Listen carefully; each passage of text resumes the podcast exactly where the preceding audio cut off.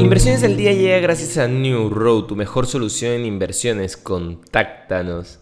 Hoy, en el plano local, tras el mensaje de la Reserva Federal, hay posibilidades de que el mercado local se vea impactado si es que se interioriza una mayor desaceleración de China vinculado a menores proyecciones de crecimiento a nivel global, señaló César Romero, jefe de investigación de Renta 4 SAP. Al término de las operaciones del lunes, el índice S&P BBL Perú General, el más representativo de la bolsa limeña, cayó un 1,43% hasta los 19.163 puntos.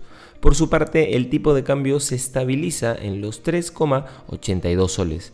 En los mercados internacionales, los futuros de Wall Street cotizan ligeramente en positivo, luego de que ayer cerraron en rojo y el Dow Jones de Industriales, su principal indicador, retrocedió un 0,96% cuando los accionistas anticipan más aumentos en la tasa de interés por parte de la Reserva Federal para frenar la inflación y están preocupados por una posible recesión.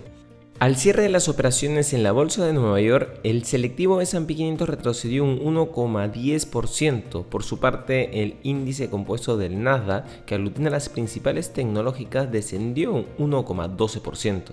Las acciones del parque neoyorquino comenzaron a descender el pasado viernes después de que el presidente de la Reserva Federal, Jeremy Powell, dijera que el Banco Central debe continuar elevando las tasas de interés y mantenerlas en un nivel más alto hasta que la inflación esté bajo control. Por su parte, la inflación de la zona euro ha vuelto a alcanzar un récord este mes, superando las expectativas y consolidando los argumentos a favor de nuevas subidas del Banco Central Europeo incluso antes de que los precios alcancen su punto máximo a finales de año. El crecimiento de los precios al consumo en los 19 países que comparten el euro subió un 9,1% en agosto desde el 8,9% del mes anterior, superando las expectativas del 9% y manteniéndose lejos del objetivo del 2% del BCE, según mostraron el miércoles los datos de Eurostat, la agencia de estadística de la Unión Europea. Y no queremos irnos sin mencionar que los reguladores estadounidenses han seleccionado a las grandes empresas de comercio electrónico,